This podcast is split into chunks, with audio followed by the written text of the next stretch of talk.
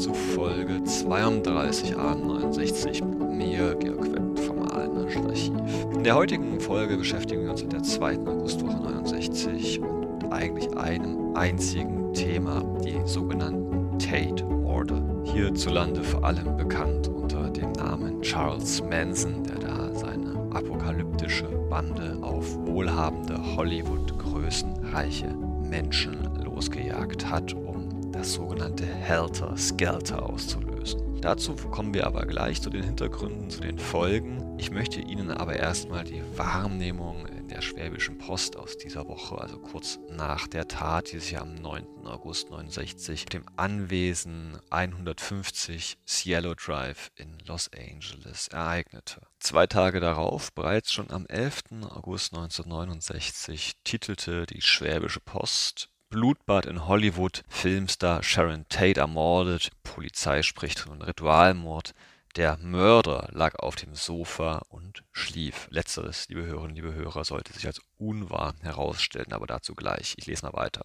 Los Angeles. Die 27-jährige blonde Filmschauspielerin Sharon Tate ist vermutlich einem Ritualmord zum Opfer gefallen. Zu diesem vorläufigen Schluss kam die Polizei von Los Angeles am Sonntag, als die ersten Ermittlungen über den mysteriösen Massenmord abgeschlossen waren, der am Samstag in der Luxusvilla des Regisseurs Roman Polanski fünf Menschenleben gefordert hatte. Weiter. Unmittelbar nach der Entdeckung des Blutbades durch eine Putzfrau nahmen Polizeibeamte den 18-, 19-jährigen William Garretson, einen Hausangestellten Polanskis, also ich glaube, das war der Hausmeister, als mutmaßlichen Mörder fest. Über die Vernehmungen wurde zunächst nichts bekannt gegeben. Polanski befand sich zum Zeitpunkt der Tat in London.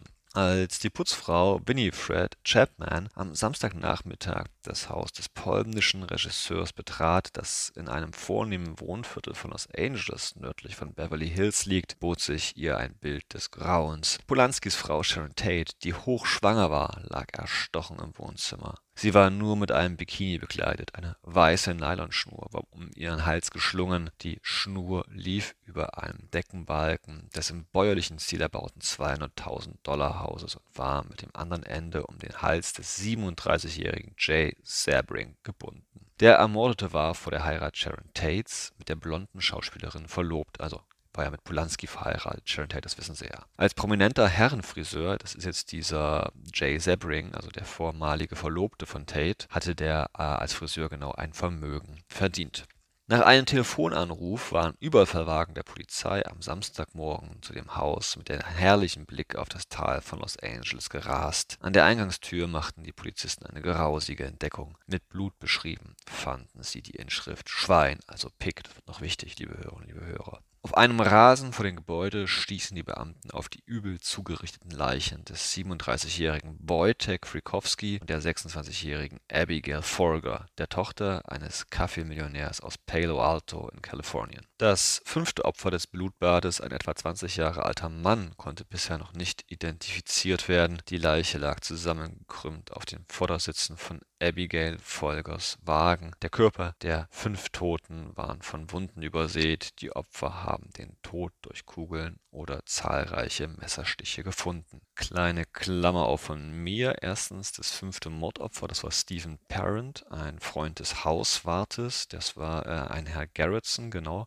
William Garretson, der dann im Verdacht stand, die ermordet zu haben. Und äh, zweitens, es gab nicht nur fünf Mordopfer, sondern eben auch den ungeborenen Sohn von Sharon Tate. Sie war ja hochschwanger, wie es im Text stand. Klammer zu und weiter im Text. Unmittelbar nach dem Eintreffen der Polizei wurde der 19-jährige Hausangestellte William Garretson in der Villa festgenommen. Nach fünfstündigem Verhör beschuldigte ihn die Polizei des fünffachen Mordes. Als Garretson von der Polizei gefunden wurde, lag er nur mit einer Hose bekleidet auf einem Sofa und schlief und jetzt nochmal was zu Sharon Tate. Sharon Tate stammte aus Dallas, Texas und war die Tochter eines Armeeoffiziers. Sie wuchs in Italien auf. Ihre erste Filmrolle bekam sie nach mehreren kleinen Fernsehengagements durch Zufall, als sie für Hollywood-Star Kim Novak einspringen musste, die sich bei den Dreharbeiten für den Film 13 einen Rückenwirbel verletzt hatte. Eine weitere Hauptrolle folgte für Sharon Tate in den Streifen Das Tal der Puppen. Dem Filmlustspiel Mach keine Wellen spielte sie mit Tony Curtis. In Europa wurde Sharon vor allem durch Polanskis satirische Kruse-Film Tanz der Vampire bekannt, in dem sie an der Seite des Regisseurs die weibliche Hauptrolle spielte. Nochmal Klammer auf von mir, äh, liebe Hörerinnen, liebe Hörer, Sharon Tate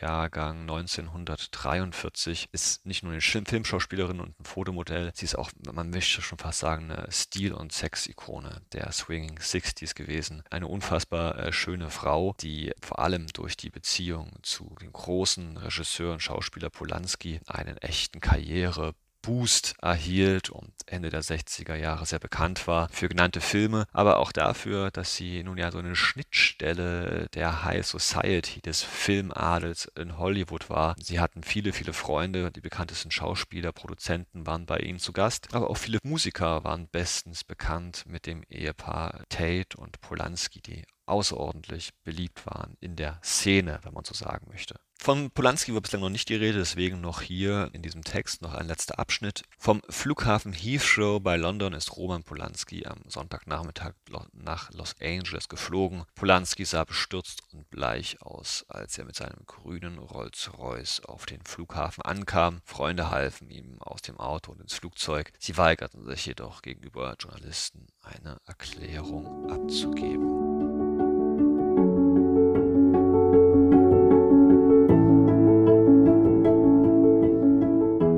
Ja, liebe Hörerinnen, liebe Hörer, wie schon angekündigt, blieb es ja nicht bei den sogenannten Tate-Morden. Tags darauf schlug die Bande von Charles Manson nochmal zu. Sie hatten es auf das Ehepaar La Bianca abgesehen. Entsprechend schockiert titelte die Schwäbische Post tags darauf am 12. August 69 Künstlerkolonie von Hollywood in neue Schrecken versetzt, Ehepaar erstochen, blutverschmierter Kühlschrank, verstümmeltes Opfer. Los Angeles. Zwei Tage nach dem Blutbad von Hollywood, dem die Schauspielerin Sharon Tate und vier ihrer Gäste zum Opfer fielen, wurde gestern in Los Angeles ein neuer Doppelmord entdeckt, den auffallende Ähnlichkeiten mit der ersten Tat zeigte. Unbekannte töteten ein Ehepaar im District Silver Lake, 24 Kilometer von dem ersten Mordhaus entfernt, mit Messerstichen. An der Kühlschranktür des Hauses hatten die Täter mit Blut die Worte Tod den Schweinen geschrieben. Das Wort Schweine war mit Blut an die Eingangstür der Villa von Sharon Tate in Bel Air gemalt worden. Die neun Opfer, deren Namen die Polizei mit Leno und Rosemary LaBianca angab, waren erstochen worden. In der Brust des Mannes steckte eine Fleischgabel. In die Haut war mit einem Messer das Wort Krieg geritzt. Über seinen Kopf war ein Kissenbezug gezogen. Im Fall Tate war einer der Ermordeten, der prominenten Friseur Jay Sebring, ebenfalls mit einer Kapuze über den Kopf gefunden worden. Die neun Opfer, der über 50-jährige Leno LaBianca und seine Ehefrau Rosemary, 38, wohnten in Silver Lake-Bezirk von Los Angeles. Nachdem ihr Tod verblüffend ähnliche Umstände aufweist wie das Blutbad im Polanskis Villa, sind Schrecken und Entsetzen im Benedict Canyon eingezogen, in dem die kostspielige Hollywood-Villa des Regisseurs Roman Polanski liegt die naheliegende Vermutung, dass ein geisteskranker Sexualpsychopath die Villen prominenter Schauspieler umschleicht, hat zu ungewöhnlichen Sicherungsmaßnahmen geführt. Noch nie zuvor wurden die Häuser in Nord-Hollywood, dem Bezirk von Bel Air und dem malerischen Canburns am Mulholland Drive hoch über Los Angeles so fest verschlossen und bewacht wie jetzt. Auf einer Pressekonferenz sagte der Leiter der mit den Fällen beschäftigten Mordkommission Detective Lieutenant Robert Halder, wir haben keine sicheren Informationen, die auf einen einzigen Verdächtigen deuten. Der Name von mindestens einem weiteren Verdächtigen kam bei der Vernehmung des Hausdieners William E. Garretson auf, der sich einen Test mit einem Lügendetektor unterzog. Wie die Polizei mitteilte, ist sie mit dem Ergebnis nicht völlig zufrieden, doch wäre Garretson womöglich auf freien Fuß gesetzt. Garretson war der einzige Bewohner der Villa, der das Blutbad am Samstag überlebte.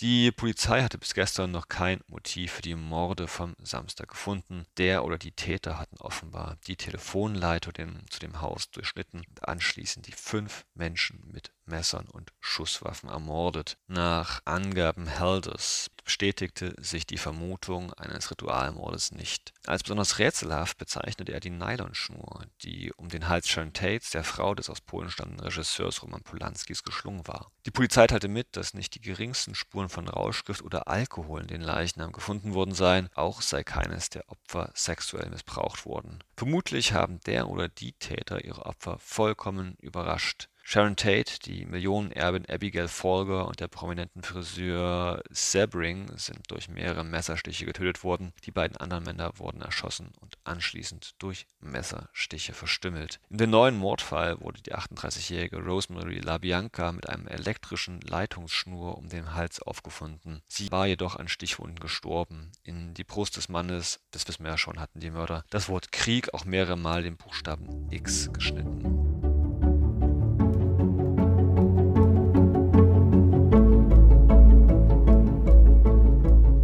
呀你们 Hörerinnen, liebe Hörer, ich denke, Sie merken es, die Presse, die Polizei, sie tappen noch ziemlich im Dunkeln. August 69, man weiß, diese Morde gehören irgendwie zusammen. Wer dahinter steckt, das ist natürlich damals unklar. Heute natürlich wissen wir sehr viel mehr, auch natürlich aufgrund des Eingangs in die Popkultur dieser furchtbaren Tat. Der Film Helter Skelter von 76, Die Nacht der langen Messer, ist ja außerordentlich vor allem in den USA bekannt. Und zuletzt hat ja auch 2019, glaube ich, Quentin Tarantino Once Upon a Time in Hollywood gedreht, hat sich da eben auch auch mit dieser furchtbaren Mordtat auseinandergesetzt. Hinter den Morden steckt die sogenannte Manson Family, gegründet von Charles Manson, der 1934 in Ohio geboren wurde, ziemlich schwierige Kindheit hatte, früh straffällig geworden ist und einige Aufenthalte in Jugendstrafanstalten sowie in regulären Gefängnissen hatte. Nach seiner Haftentlassung scheiterte er im normalen Leben. Er wandte sich zunehmend der sogenannten Hippie-Bewegung zu, verbrachte den Summer of Love 1967 zum großen Teil unter LSD und laut eigenen Angaben soll er in so einem Rausch dann die Offenbarung bekommen sein, dass er selbst Jesus Christus wäre, was ihm dazu führte, einen eigenen Kult aufzubauen, die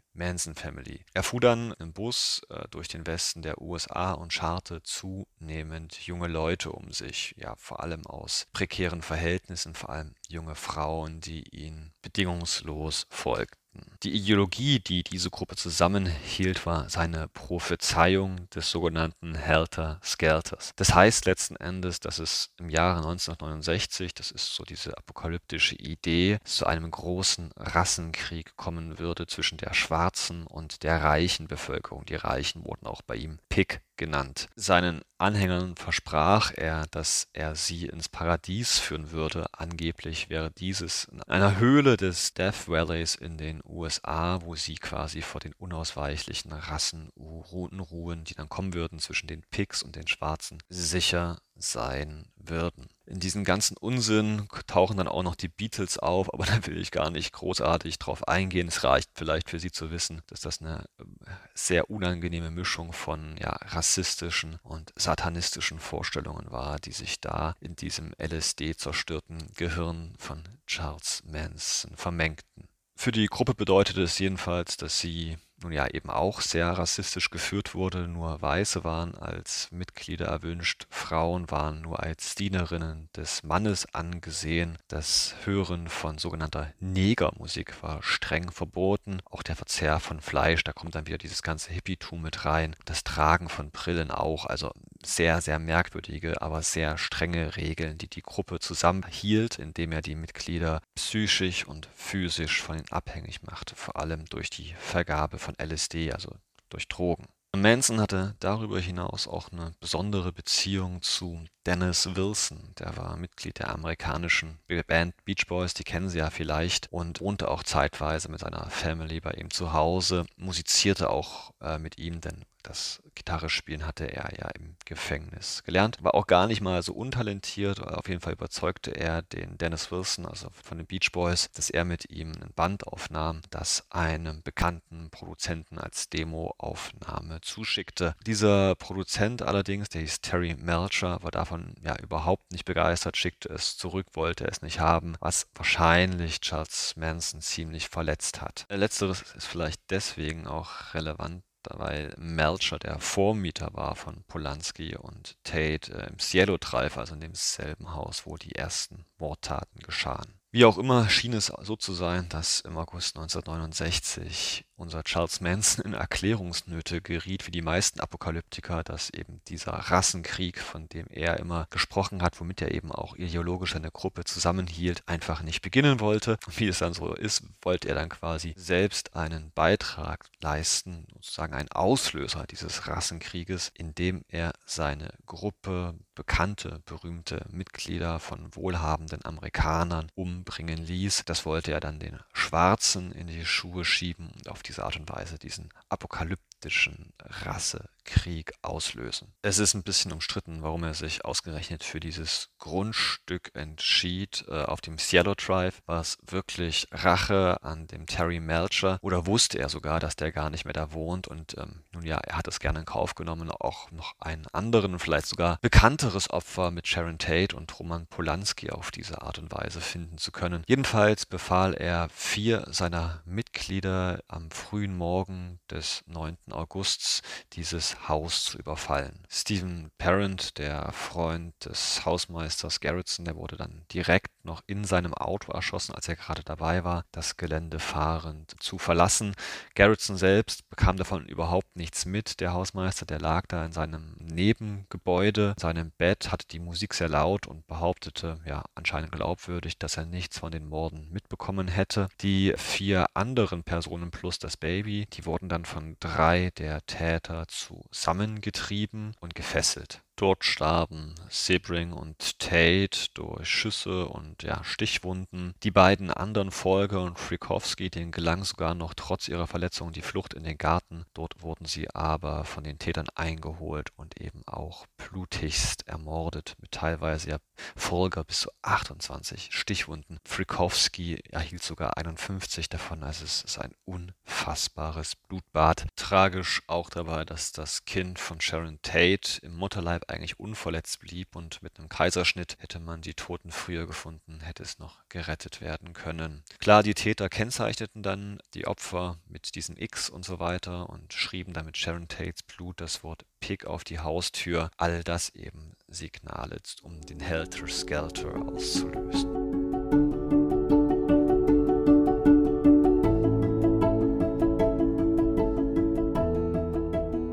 Tags darauf schlug die Gruppe nochmal zu. Diesmal, wie gesagt, erwischte es Rosemary und Lino LaBianca. Beides auch äh, sehr erfolgreiche Unternehmer, die von einem Bootsausflug nach Los Feliz, das Viertel, in dem sie in Los Angeles wohnten, zurückkehrten. Genau, und dort anscheinend in ihrer eigenen Wohnung überfallen wurden und fürchterlich äh, ja, zugerichtet worden sind. Teilweise hinterließen die Mörder Brotmesser, ähm, Gabel in den ja, zerstörten Körpern, den durchschnittenen Kehlen, schrieben Helter Skelter auf den Kühlschrank. Die Polizei, sie tappte zunächst im Dunkeln, doch ihr half ein, ja, ein kleiner Zufall, denn am 16. August 69 kam es zu polizeilichen Ermittlungen zu einer Razzia auf der Spahn Movie Ranch, wo auch mehrere Mitglieder Manson Family waren und verhaftet wurden. Und über die bekamen sie dann heraus, ähm, wer tatsächlich hinter den Morden steckte. Im Oktober 69 wurden dann weitere Mitglieder der Manson Family in Death Valley aufgegriffen, unter anderem eben auch die Mörder Susan Atkins, Patricia Cranwinkle und der Anführer Charles Manson, der nicht beteiligt war an den Morden, sie Anführungsstrichen nur beauftragt hatte. Im November 69 gestand dann Cranwinkle und damit war die Sache eigentlich gelaufen. Es kam zum Prozess. Die Beteiligten wurden alle dem Tode verurteilt. Allerdings wurde diese Todesstrafe nie durchgeführt, da sie 1972 in Kalifornien insgesamt abgeschafft wurde. Die Strafen wurden in lebenslange Freiheitsstrafen umgewandelt. In den 70er Jahren, nun ja, wurde ein regelrechtes Pop-Phänomen aus diesen Mordtaten. Genannte Bücher und Filme wurden gedreht und vor allem die Mitglieder der Familie Tate, ähm, vor allem die Mutter Tate, hatte zunehmend Sorge, dass aufgrund dieser Kultifizierung irgendwann mal die Mitglieder der Gruppe begnadigt werden könnten, wogegen sie auch vor Gericht zu Felde zogen. Und das mit Erfolg. Sie kamen nicht mehr frei bis zu ihrem Tod. Charles Manson beispielsweise starb erst 2017 in Gefangenschaft. Ja, liebe Hörerinnen, liebe Hörer, eine ziemlich blutige Geschichte zu diesem Sonntag. Ja, leider wird es nächste Woche nicht unbedingt besser, denn dann geht es um den Beginn des Nordirland-Konfliktes, der uns ja heutzutage mit dem Brexit leider wieder zunehmend beschäftigt. So viel von mir aus Aalen, ihr Georg Wendt. Tschüss und auf Wiederhören.